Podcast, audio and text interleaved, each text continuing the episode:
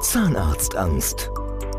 Der Podcast für sanfte Hilfe bei Zahnarztangst. Mit Andrea Herold und Dr. Michael Loi. Andrea Herold hat ihre Geschichte auch vor einigen Jahren im MDR-Fernsehen erzählt. Das ist Thema in dieser und der nächsten Episode von Zahnarztangst.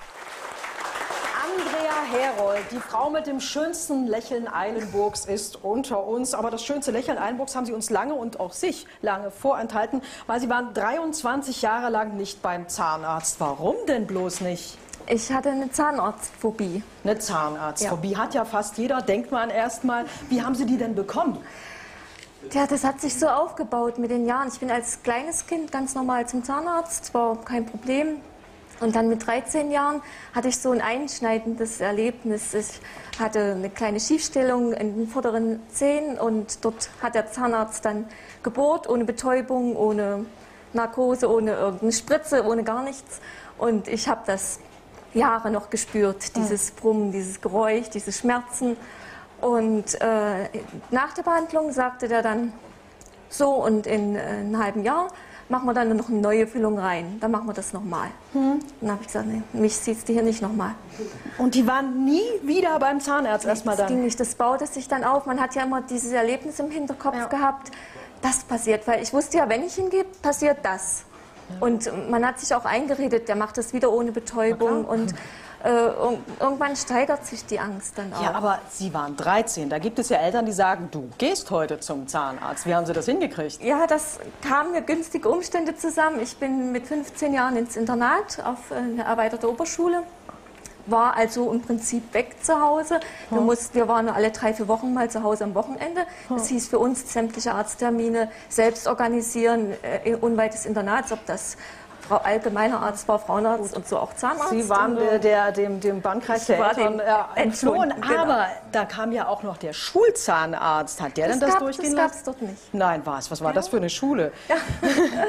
Aber wenn man sich die Zähne ja nicht ab und zu behandeln lässt und Sie sagen ja, es war eine Schiefstellung, es war ein Karies drin, äh, dann kommen ja irgendwann Zahnschmerzen. Ja, komischerweise bei mir seltener. Also so. da, da, hatte ich keine Probleme. Das Aber kam immer kam? mal vor. Ja, dann wurden Tabletten eingeschoben, bis das wieder vorbei war. Naja, bloß Tabletten, äh, die behandeln ja nicht die Ursache. Und wenn man Schmerzen hat, gut, sie waren bei Ihnen nicht so oft, also Sie haben auch keine schlechten Zähne bekommen. Also am Anfang nicht, das zieht sich ja über Jahre. Aber ja. dann irgendwann, nach 15 Jahren, wurden sie dann natürlich schlechter und waren die ja vorne angebohrt mhm. und verfärbten sich und das wurde schon schlimmer und äh, man konnte aber trotzdem diesen Schritt konnte ich nicht gehen. Nach 15 Jahren, dann waren Sie also 28, da hatten Sie schon sich verliebt und da hatten Sie auch schon Kinder bekommen und äh, nee, mit 28 waren schon, ja, ja, waren, ja, waren alle schon Kinder ja. bekommen, ja. Und dann hat äh, Ihr Mann auch noch nicht gesagt, dass Sie vielleicht mal zum Zahnarzt Er hat gehen. gemerkt, dass man mit mir nicht über das Thema reden konnte. Mit niemand konnte mit mir über das Thema reden. Allein bei dem Wort Zahnarzt habe ich Herzflattern gekriegt, Panikattacken, habe geheult und gezittert, hyperventiliert. Also das ging schon das Thema nicht. Hm, aber Ihr Mann hatte ja eigentlich einen guten heißen Draht zum Zahnarzt. Er war ja. Betriebswirtschaftler und hat als Niederlassungsberater für Zahnärzte gearbeitet. Ja, ja. der hat auch mit mehreren Zahnärzten gesprochen über das ja. Thema und hat auch mich immer mal vorsichtig versucht, aber mhm. mit mir war da kein Reden. Es ist wie mit jemandem, der eine Spinnenphobie hat und eine Spinne, es geht gar nichts. Konnten Sie das irgendjemand erklären, was Nein. da mit Ihnen vorgeht? Weil normalerweise sagt man, stell dich halt nicht so an, ja, Mensch. Das habe ich mir selber immer gesagt, stell dich nicht so an und habe mich versucht selber hinzukriegen, aber es ging nicht, ging im, im Kopf der Schalter nicht umzustellen. Was passierte mit Ihnen in diesen Momenten, wo es hieß Zahnarzt? Total am Zittern, am Heulen, am, keine Luft mehr gekriegt, Apropos Total. Luft, äh, wie war es denn so mit Küssen dann, wenn die Zähne nicht mehr ganz so frisch waren? Naja, so schlimm war es ja nun die ersten Jahre nicht und es ist erst die letzten fünf Jahre dann schlimm, sehr schlimm geworden und also naja, oh. man näht wahrscheinlich mit dem Macken seines Partners. Mein Mann fallende Haare aus und bei mir war das Gut, aber äh, Sie haben ja dann irgendwann angefangen, Ihr Lachen zu verbergen. Auch ja. in den glücklichsten Momenten. Achtung, der nächste Howard Carpendale-Fan. Sie hat neben ihm gestanden, Thorsten. Es gibt ein wunderschönes Foto und Sie freuen sich nicht so richtig, ja, hat man den Eindruck. Ich freue mich eigentlich total und konnte es aber nie zeigen. Ich bin eigentlich wirklich ein fröhlicher Mensch und lache gern.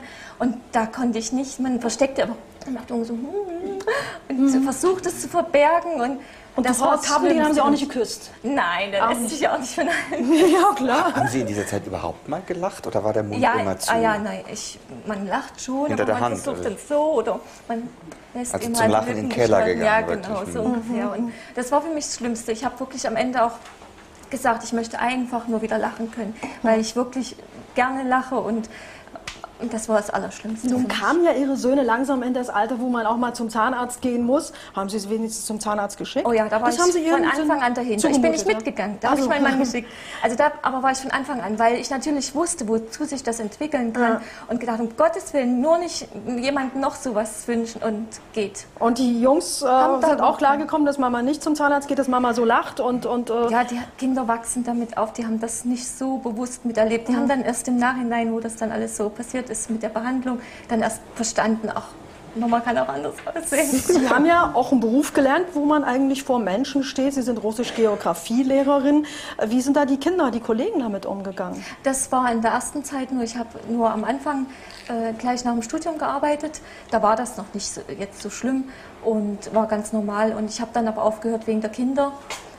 Nicht jetzt wegen meiner Zähne, ich wollte zu Hause bleiben für die Kinder. Und natürlich hat sich das irgendwo dann auch angeboten. Ich bin dann zu Hause geblieben, weil ich als Russischlehrer nicht wieder eingestellt werden konnte. Und Geografie? ja, aber nur mit Geografie dann eben auch nicht. Da gibt es genug Lehrer. Und Bis zum Sommer 2002 haben Sie sich eigentlich so durchgemogelt. Da ja, waren Sie dann mich zu schon Hause versteckt. Ja. 37. Äh, Sie haben sich ein bisschen rumgequält. Wenn es wieder die Schmerzen kamen, dann haben Sie Ihren Mann zum, äh, zur Apotheke geschickt, nehme ich an, oder sind selber hingegangen.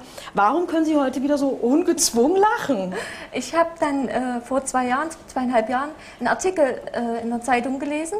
Da ging es um eine Frau, die auch 36 Jahre, die Fallschirm sprang, aber nicht zum Zahnarzt ging. Und da habe ich gedacht, das, das gibt nicht, die reden ja irgendwie von mir. Und dann habe ich das erste Mal das Wort Zahnarztphobie überhaupt gelesen. Das wusste ich gar nicht, dass es sowas gibt. Ich habe immer nur gedacht, ich bin eben irgendwie so ein Schisser und traue mich nicht. Und da habe ich gelesen, dass es so eine Phobie gibt und dass es eine Krankheit ist und dass es da noch mehr Menschen gibt, dass ich da nicht der Einzige bin. Dass es mehr ist als Angst und, Ja. und, und Scham. Ne? genau. Zahnarztangst. Der Podcast für sanfte Hilfe bei Zahnarztangst. Mit Andrea Herold und Dr. Michael Loi.